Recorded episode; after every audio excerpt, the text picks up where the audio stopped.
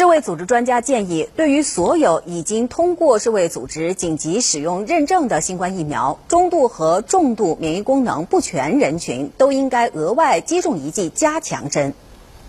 世界卫生组织免疫战略咨询专家组认为，中度和重度免疫功能不全人群在接种标准疫苗剂量后，不太可能产生足够的免疫反应，依然是新冠肺炎重症的高风险人群。此外，根据世卫组织数据，全球各地获得新冠疫苗的机会仍极不平等。高收入国家接种的疫苗剂量是低收入国家的三十五倍。世卫组织非洲区域国家和地区仅有百分之三的人口完全接种了疫苗。